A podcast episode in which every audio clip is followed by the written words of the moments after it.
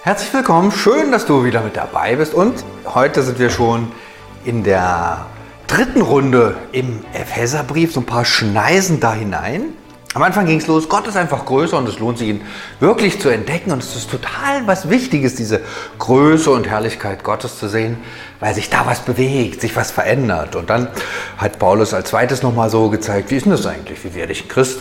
Alles ist ein Geschenk Gottes, er umhüllt mich damit und äh, fordert mich heraus, eins zu tun, nämlich das anzunehmen, zu glauben, dass Gott da ist und mich liebt. Und heute, heute worum geht es heute, wenn, wenn das so passiert, ne, dass diese Welt Gottes mich berührt und ich sozusagen wie in, äh, bei Gott selber bin oder eine ganz andere Perspektive habe, ist es doch eigentlich völlig normal, dass ich auch anders anfange, anders zu denken, anders zu handeln, anders zu leben, weil einem Gott Zugang zu mir hat, oder?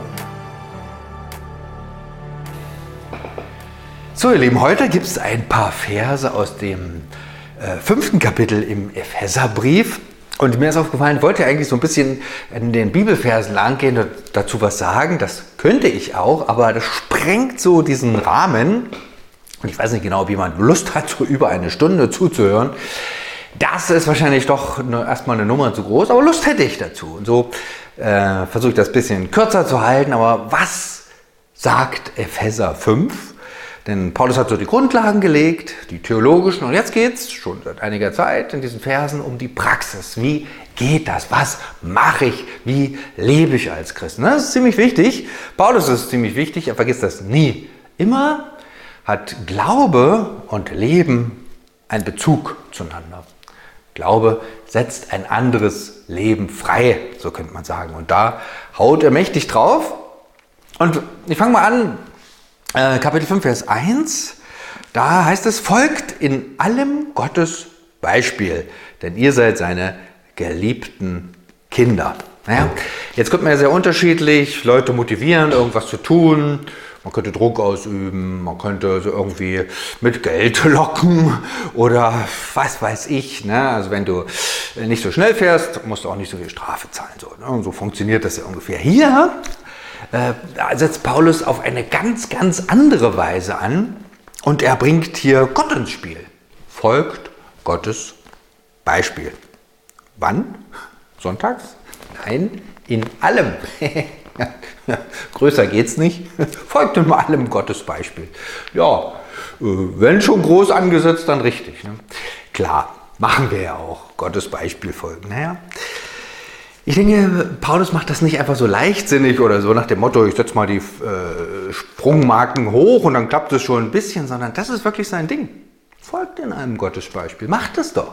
Gott lebt doch in euch. Ihr seid doch in Gottes Welt. Ihr habt doch Gott vor Augen. Gottes Geist ist doch in, in euch. Ne? Also Paulus, wie immer, redet nie wie der Blinde von der Farbe, sondern er lebt das selber, was er den anderen empfiehlt. Und äh,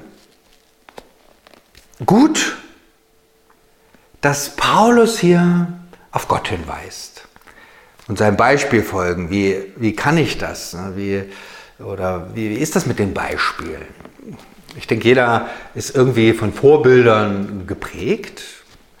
Eltern und Schule und Idole und Dinge, die einen einfach beeindruckt haben. Und die haben Spuren im Leben hinterlassen und genauso soll das auch Gott, aber nicht nur wie so ein Poster an der Wand oder was man da vergöttert, sondern in allem, das ist so ein kleines Stichwort, in allen Bereichen des Lebens Gottes Vorbild folgen. Muss man erstmal wissen, was, was meint denn der Gott? Ne? Und das weiß auch Paulus und das wünscht er sich, dass es auch freigesetzt wird, dass ich mich mit Gott beschäftige. Das ist eher mir wichtig, dass ich ihn vor Augen habe.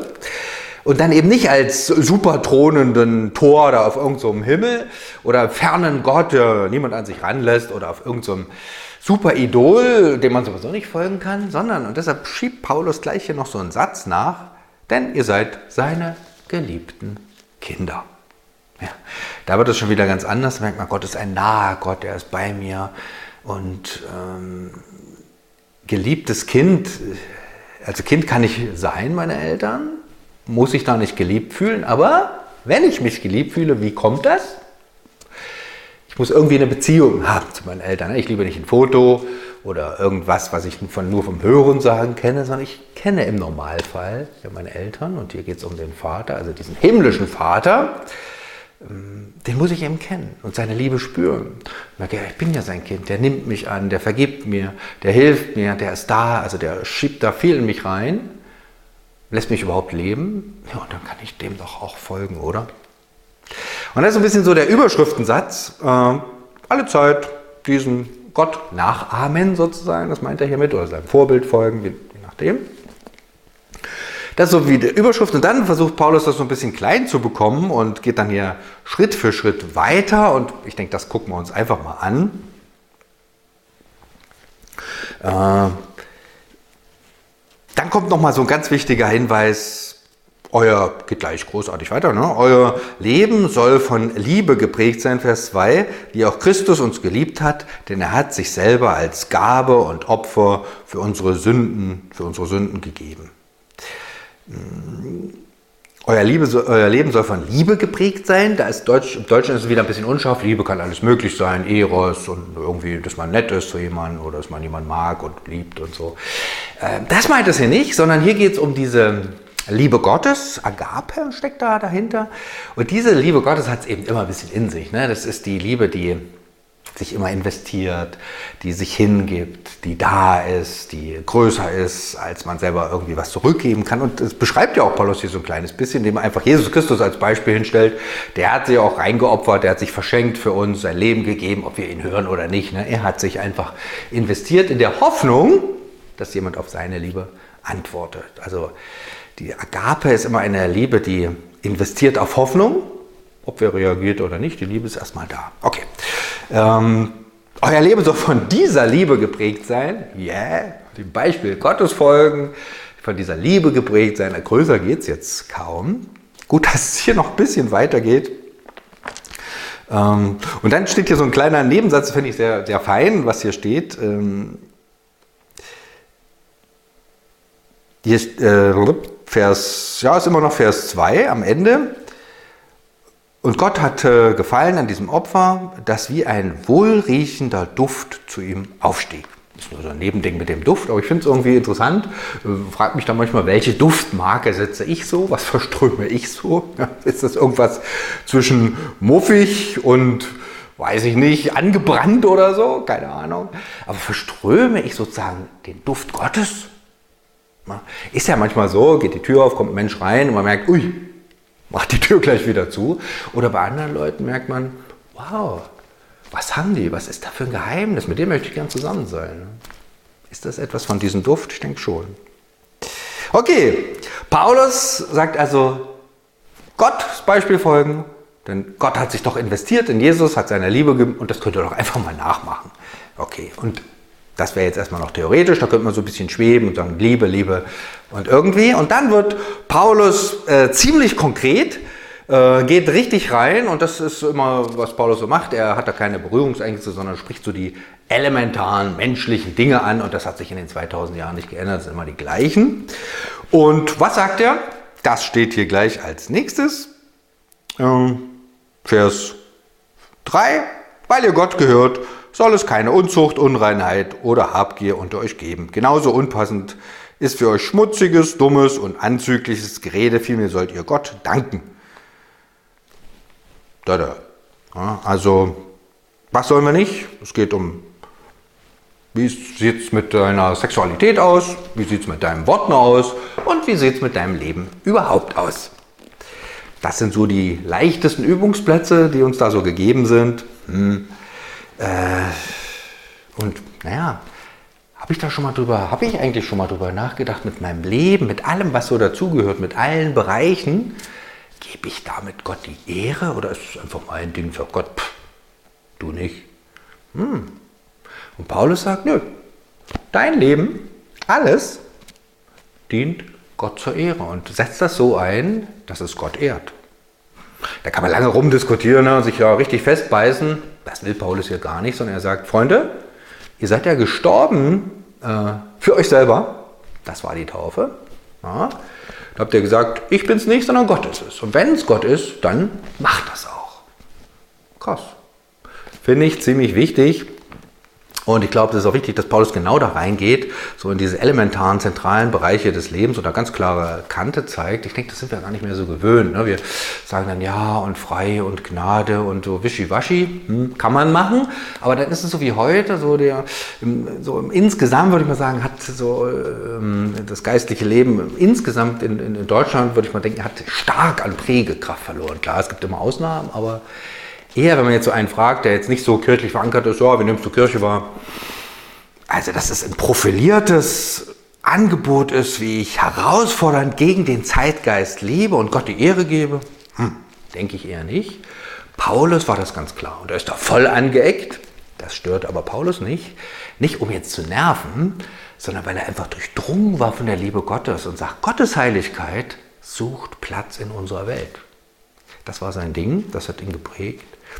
Und da kann man deutliche Worte finden und muss da nicht auf, äh, auf angenehme Reaktionen hoffen. Das muss nicht sein. Das war auch Paulus gar nicht so wichtig, sondern er sagte, du, wenn Gott in dir lebt, dann lebe doch auch so. Dann lebe doch auch so. Natürlich, gerade diese Gebiete ist ja immer fröhliches Scheitern angesagt. Ne? Wie es mit deinen Worten, pff, kriege ich dann schon ein schlechtes Gewissen, denke, ei, ei, ei, mein Worten haut es nicht so hin. Ähm, wie ist mit dem Leben überhaupt? Ähm, alle Bereiche, wie ist das so? Tickt das? Äh, hast du das im Griff? Ja. Was guckst du so? Was machst du so? Ja, ich denke, da ist fröhliches Scheitern angesagt und oft ist das nicht besonders fröhlich, so wie wir scheitern. Wir scheitern einfach, das weiß Paulus auch. Deshalb hört er hier nicht auf, etwas zu erzählen, sondern es geht weiter. Er erzählt weiter so und ähm, ab Vers 15 gibt er so wie so einen Weg, ähm, äh, worauf soll ich achten, was ist, was ist gut und kommt dann am Ende so auf diese Quelle der Kraft, die uns hilft, dass Gott einfach zum Zuge kommt in meinen Gedanken, in meinem Leben, in allen Bereichen, die es so gibt. Und genau. Gut. Ähm, deshalb sagt er hier ab Vers 15, achtet sorgfältig darauf, wie ihr lebt. Handelt nicht unklug, sondern bemüht euch, weise zu sein. Nur mal der erste Satz. Achtet sorgfältig darauf. Naja, äh, worauf achte ich sorgfältig? Wo bin ich mal sorgfältig? Es gibt unterschiedliche Typen. Es gibt so sorgfältige Typen, es gibt so ein bisschen, ja, da geht es einfach drüber Typen, aber achtet sorgfältig heißt schon, ich gucke genau hin, ich schaue mir das an, ich bleibe dran, ich kenne mich da auch aus.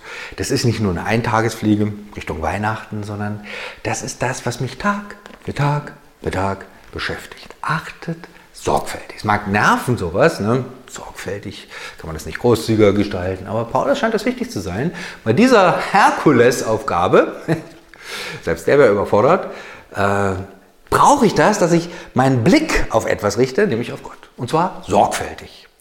Und das nicht nur einfach ab und zu mal, sondern achte sorgfältig darauf, wie ihr lebt. Also guck mal, wie du lebst, guck mal, wo du was brauchst, guck mal, wie es dir so geht. Ähm, und dann handle nicht unklug, sondern oh, ich bin eben so und das die Umstände und das Schicksal und die Zeit und ich kann nicht anders. Hm, könnte man, sondern bemüht euch, weise zu sein. Und da meint er natürlich nicht so eine menschliche Weisheit, die ist auch nicht schlecht, keine Frage, sondern Weisheit kommt auch von Gott.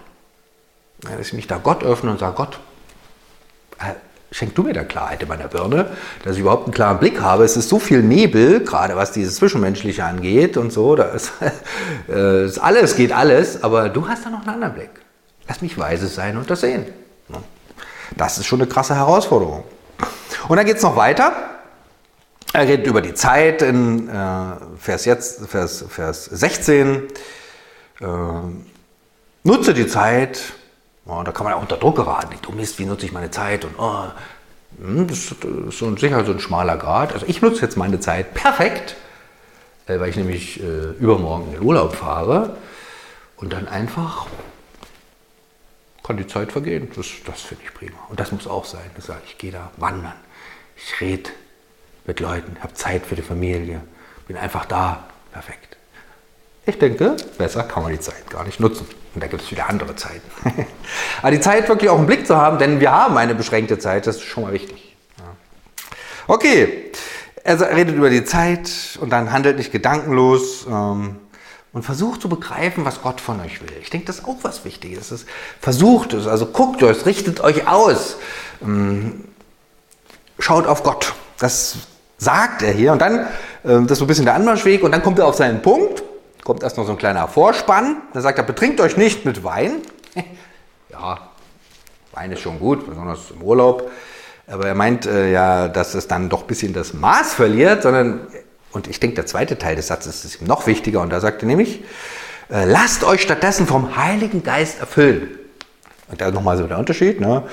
Klar, wenn ich äh, meine Rübe hier zulöte, ist, äh, dann habe ich höchstens einen Kater und sehe nicht klar. Das mag für den Moment ganz witzig sein, aber langfristig ist eher nicht so der Hit. Und da lasst euch vom Heiligen Geist erfüllen, ist doch mal was ganz anderes. Dieser Geist Gottes verursacht keine äh, Kopfschmerzen, sondern ich kriege meinen Kopf frei für diese Welt Gottes. Und der, denn das ist ja der Job des Heiligen Geistes, dass Jesus mir wichtig ist, dass ich entdecke, ja, dieses Wort Gottes sind nicht nur Buchstaben, sondern es ist das Wort Gottes, wo Gott sich dazu stellt. Ähm, und diese Kraft und diese neue Perspektive, dass ich, dass ich nicht dem Zeitgeist aufsitze, sondern Geist Gottes. Das ist nochmal ein kleiner Unterschied. Und ich denke, ähm, dieser Anmarschweg, der ist nochmal gut, weil Paulus weiß, wir scheitern. Wir kriegen das nicht gebacken. Das ist zu groß. Wir können Gott als Beispiel, klar, wir können als Vorbild nachfolgen, die Liebe hingegeben, voll und ganz. Das ist alles zu groß. Das können wir gar nicht. Und deshalb sagt, lasst euch vom Geist Gottes erfüllen. Und das, so wie das da steht, heißt nicht nur irgendwann mal, Konfirmation, keine Ahnung, sondern immer und immer und immer wieder. Dieser Geist Gottes gerade wie so ein Zustrom in mich hinein. Und ich denke, das brauchen wir unbedingt. Und dann, ähm, dann geht es weiter. Das ist jetzt nicht nur, lasst euch vom Geist erfüllen und dann seid ihr voll Geist und schön, sondern wie, wie geht das weiter? Wie, wie kommt das? Wie geht das? Ähm, das ist auch nochmal was ziemlich Wichtiges, was hier steht. Da heißt es nämlich, ähm, singt miteinander Psalmen und Lobgesänge und geistliche Lieder und in euren Herzen wird Musik sein zum Lob Gottes. Das klingt so ein bisschen, ja, ist ja dumm, wenn man nicht äh, musikalisch ist, aber es ist viel mehr als musikalisch, sondern indem ich Gott lobe, indem ich Gott preise und das geht, denke ich, ziemlich gut mit Musik. Äh, öffnet sich nochmal diese Welt Gottes. Und ich nehme das nochmal anders wahr. Das ist ja, ich denke, wir haben heute vielfach auch Lobpreis ganz neu entdeckt. Ähm, ich meine, nicht nur Lieder singen, das können wir gut, sondern wirklich Lobpreis, dass ich mich öffne für Gott, sage, Gott, du bist der Herr und komm jetzt in dieser Zeit, rede zu mir. Und dann hat er auch unterschiedliche Aspekte.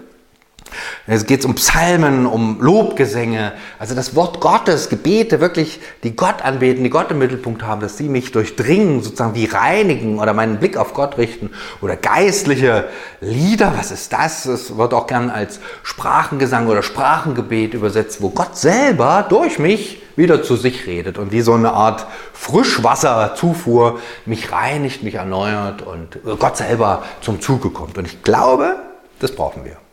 Das ist keine Gehirnwäsche, das ist das Gute, weil Gott unseren Hirn nie ausschaltet. Aber wir brauchen diesen Zufluss aus Gottes, neu, Gottes neuer Welt, aus, dass wir einen neuen Blick bekommen und sagen, ja, das Beste, was mir passieren kann, ist Gottes Beispiel zu folgen.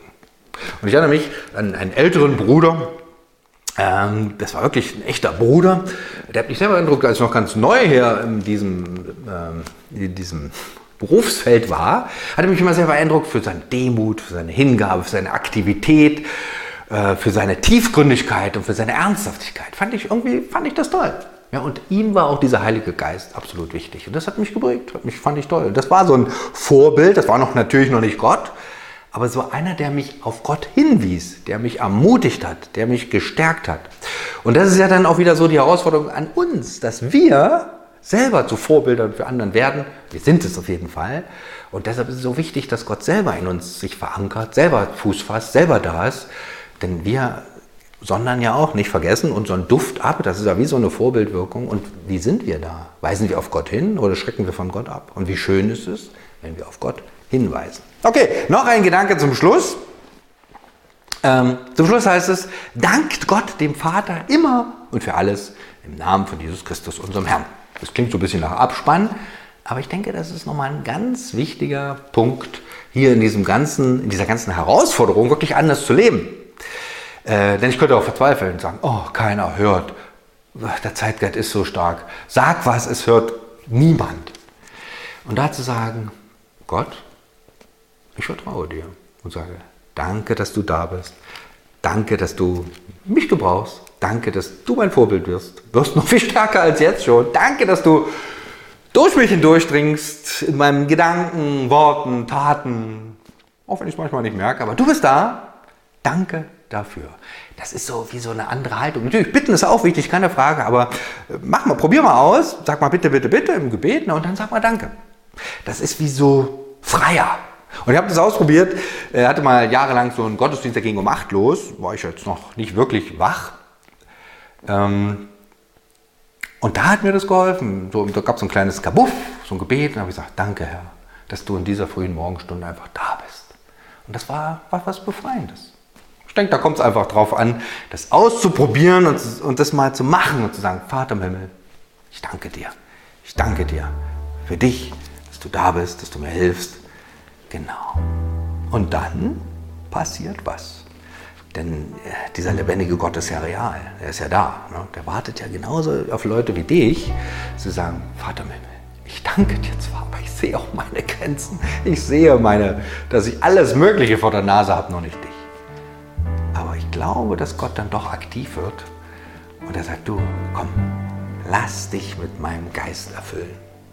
Und dann werde ich dir zum Vorbild dann wird daher diese Liebe nicht nur irgendein Wort sein, sondern du wirst es spüren, wie ich dir vergebe, wie ich dich annehme, immer wieder neu, wird dich durchdringen. Und du wirst selber durch dein Leben ein Duft zur Ehre Gottes werden, in dem, was du sagst und bist und denkst. Ist das zu viel? Menschlich gesehen auf jeden Fall. Aber hier geht es nicht um menschliche Sachen, hier geht es um Gottes Welt. Und Gott ist immer größer. Er ist immer da. Und ihm können wir danken. Danke, Herr, dass du zum Zuge kommst durch dich, durch mich heute. Amen.